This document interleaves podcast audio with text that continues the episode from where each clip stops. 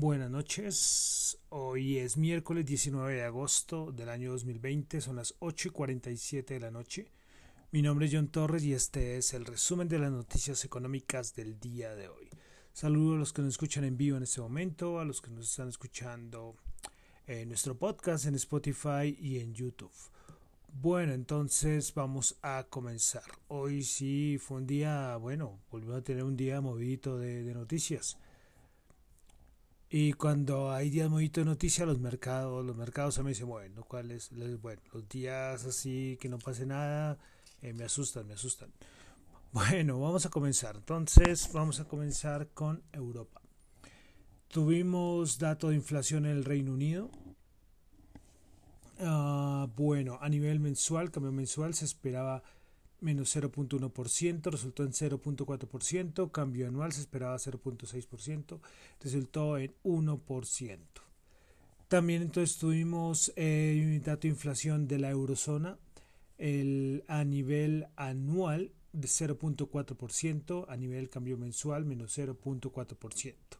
Entonces ya tenemos como un dato de cómo fue en julio los datos de inflación anual. El, el país de Europa fue Hungría con una inflación del 3.9%, seguido de Polonia con 3.7% y de la República Checa con 3.6%. Las de menor eh, cambio en inflación, es decir, casi deflación, para no decirlo, de. Estuvimos con Grecia, menos 2.1%, Chipre, menos 2% y Estonia, menos 1.3%. Entonces ya tenemos el dato entonces de lo que fueron los datos de la inflación de julio. Decir, sacar una conclusión, tendríamos que ver cómo le fue a las grandes a las grandes potencias. Por ejemplo, Francia obtuvo 0.09%, 0.9%, Italia 0.8%, acabamos de leer del Reino Unido de 1%. Entonces, eh, las principales economías tuvieron, en cierta manera, por encima del, del 0.5% aproximadamente. Y lo que siempre he dicho, esperaremos a ver el siguiente dato para ver cómo va reaccionando la inflación. Bueno, pasamos a Estados Unidos, donde tuvimos hoy las minutas de la Reserva Federal y eh, hoy causaron alboroto, causaron alboroto porque antes de que salieran eh, Wall Street estaba en verde, subiendo, máximos históricos, todo haciendo fiesta y cuando salieron las minutas uh, eh, mando para abajo el mercado y bueno, y eso afectó todo, afectó dólar, afectó oro, afectó todo.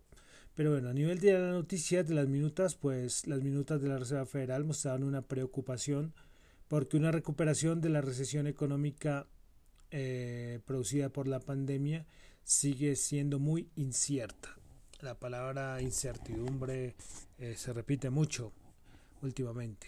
Bueno, em, la, por ejemplo, en las minutas se estima que el rápido repunte del empleo que se había presentado eh, anteriormente, en los meses anteriores, eh, parece que se ha desacelerado y que una mejora y se había desacelerado, perdón.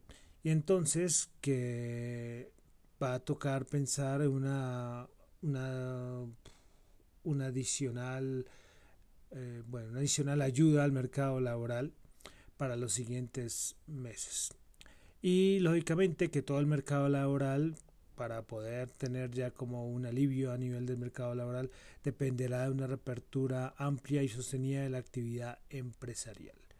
Entonces, esto fue no muy positivo porque se está diciendo que lo que yo creo que he venido también diciendo y es que los indicadores que hemos leído eh, se han ido como bajando un poco el ritmo, la euforia de yo qué sé, de junio, principalmente mayo, junio, podríamos decirlo, eh, ha ido bajando y lo hemos venido eh, diciendo y la Reserva Federal también lo ve así, que hay una incertidumbre y que, por ejemplo, la parte del empleo que es tan importante tuvo un momento de euforia, una recuperación, pero que se ha ido desacelerando.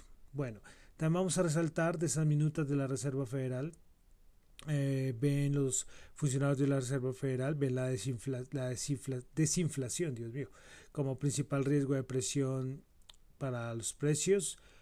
Eh, también hay preocupación por los riesgos de estabilidad financiera si el problema del coronavirus persiste. Y bueno, también se habló sobre la curva de tipos, que esto es algo ya más técnico, pero se habló que hay dos miembros de la Reserva Federal eh, que quisieran meter mano a esta herramienta de la curva de tipos, lo cual esto hizo cambiar muchas cosas en el mercado, el mercado de bonos reaccionó, pero bueno, son cosas ya muy técnicas, pero voy a dejarlo en la noticia, ya los que saben lo que pasó hoy lo entenderán mucho mejor. Pero quería dejar esto que fue importante, importante, eh, esto fue malo para las bolsas, las bolsas vinieron para abajo, el oro se vino para abajo y el dólar subió, esos fueron los efectos como eh, del momento. Hay, claro, lógicamente los bonos por lo de la curva de tipos también reaccionó. Bueno, seguimos con Estados Unidos. Hoy, bueno, la Secretaría de Prensa de la Casa Blanca eh, dijo que le preguntaron sobre si había alguna fecha sobre los diálogos entre China y Estados Unidos y nada, que no hay ninguna fecha oficial. Hoy Navarro, asesor de la Casa Blanca, que ahora habla muy poco, pues dice que China lo que quiere es que Joe Biden gane gane las elecciones de los Estados Unidos. Así que China lo que está haciendo es ayudando y soportando, uh, soportando, no, apoyando, perdón, es que es la palabra en inglés, eh, ayudando y apoyando a Joe Biden en su campaña. Entonces, eh, bueno, la esperar lo que dicen las elecciones, las Ahí se va a saber todo.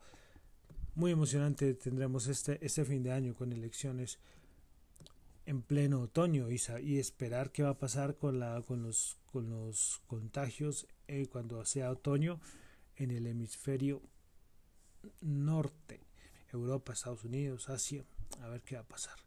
Bueno, pasamos a los mercados de una vez. Ah, hoy tuvimos reunión del Comité Conjunto de Monitoreo Ministerial de la OPEC, donde evalúan cómo van todos los, recortes, si se han cumplido las metas. Eh, hoy aplaudieron al inicio del comité, aplaudieron a Novak. Recordemos que ayer creo que fue lo que lo nombré, que Novak, pues, hombre, salió positivo en coronavirus. Y hoy estaba presente en la en este comité virtual de la OPEC y lo aplaudieron cuando, cuando se presentó. Pues bueno, precisamente Novak dice que hizo varias anotaciones, ve que todavía el mercado petrolero sigue siendo frágil, eh, que las medidas de recortes han funcionado muy bien, todos los recortes que han hecho en los últimos, en los últimos meses. También espera, ah bueno, esta es una declaración, pero esto fue del ministro de Energía de Arabia Saudí, dice que... Eh, que aproximadamente el 97% de los niveles antes de toda esta crisis se recuperarán en el cuarto trimestre del año. Bueno, hicieron otras recomendaciones, van a seguir revisando muy de cerca a ciertos países. yo lo nombré en su momento que hay países un poco conflictivos que no cumplen con sus metas de recortes y los van a tener ahí en el, en el radar y le van a seguir haciendo seguimiento. Bueno, Ah, tan bueno. Entonces la conclusión fue que no hubo cambios uh, respecto al acuerdo de la OPEC, de la OPEC Plus, eh, que momento todo bien y esperar la siguiente reunión. También del petróleo tuvimos hoy eh, inventarios de la EIA, como todos los miércoles. Eh, se esperaba una caída de menos 2,85 millones de barriles y resultó una caída de menos 1,6. Bueno, seguimos. estados financieros. Tuvimos eh, dos principales, eh, Target, que es muy importante. Ayer tuvimos Home Depot y Walmart, hoy tuvimos Target. Pues presentó beneficio por acción de 3.38 cuando se esperaba 1.5.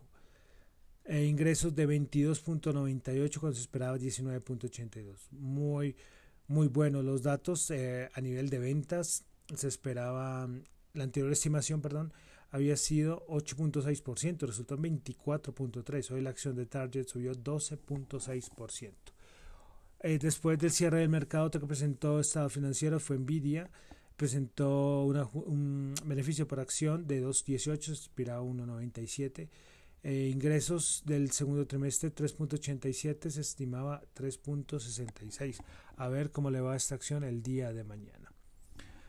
Bueno, sigamos con otras noticias. Eh, Airbnb ya se había dicho que se prepara para, para salir a la a cotizar a la bolsa de valores, ya está presentando todos los papeles para su para salir a cotizar a la bolsa de valores en Estados Unidos. Veremos a ver cuál es el precio de salida.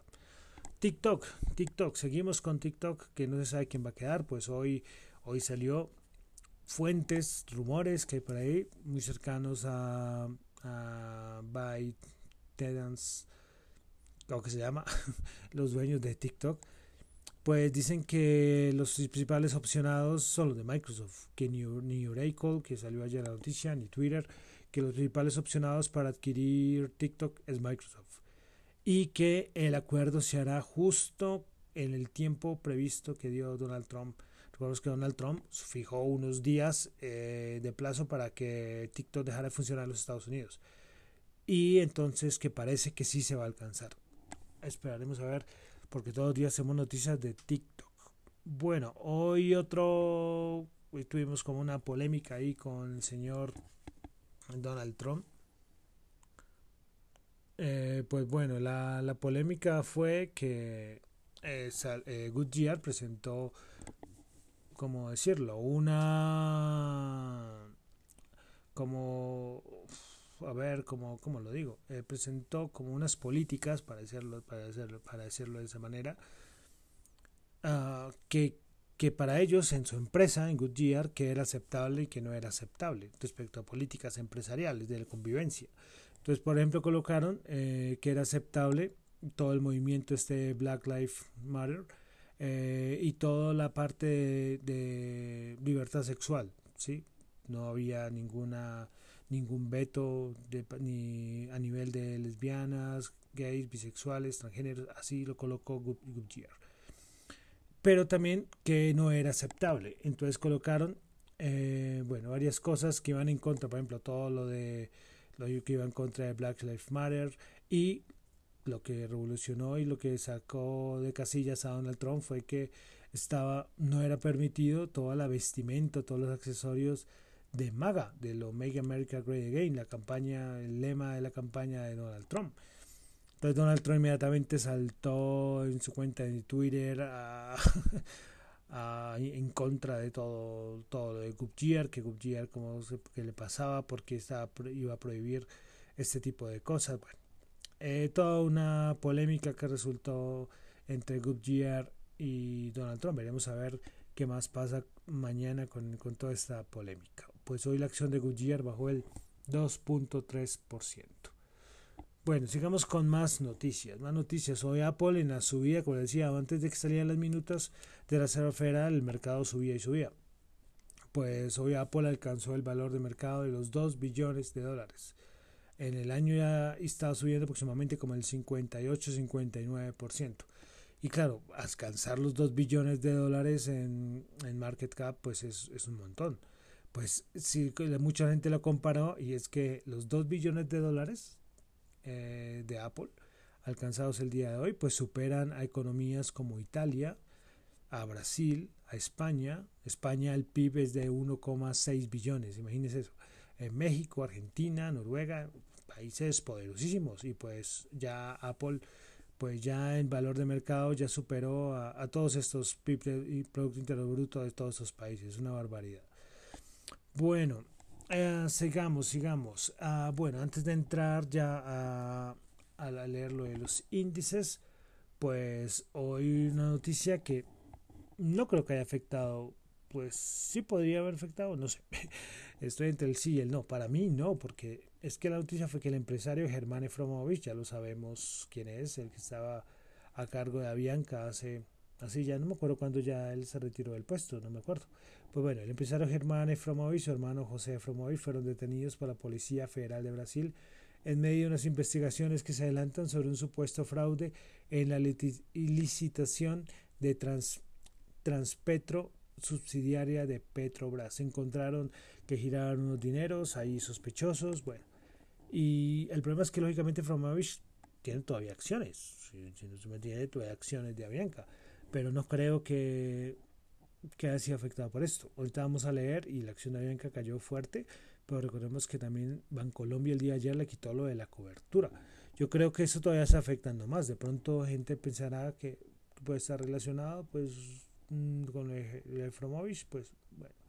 Pero entonces hay que la noticia, noticia pues impactante de todas maneras, pues eh, Gervare muy cercano aquí a Colombia porque estuvo al frente de Avianca durante varios años. Bueno, entonces pasamos ahora sí a los índices de las bolsas. Vamos a comenzar con el Nasdaq 100 que bajó 80 puntos, 0.7%, 11.318. Principales ganadoras del día, JIBDCOM 3.1, Mylan 1.9 y Regeneration Pharmaceuticals 1.7. Principales perdedoras, Biomarin Pharmaceutical menos 35.2%, Gillette menos 4.8 y Quarter Retail menos 4.5. El Dow Jones bajó 85 puntos, 0. menos 0.3, 27.692. Principales ganadoras del día, Nike 1.3%, Visa 0.9% y Goldman Sachs 0.8%.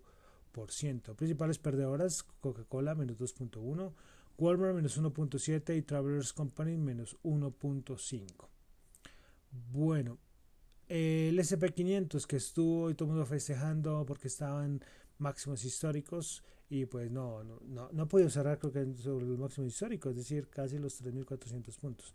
Pues hoy bajó menos, hoy bajó 14.9 14 puntos, menos 0.4%, 3.374. Principales ganadores del día, Target como lo vimos, tremendos resultados financieros, 12.6%, eh, Freeport 3.6% y CenturyLink 3.5%. Principales perdedoras, Henry Jack Associated menos 12.8%, TJX menos 5.3% y Gillette menos 4.8%.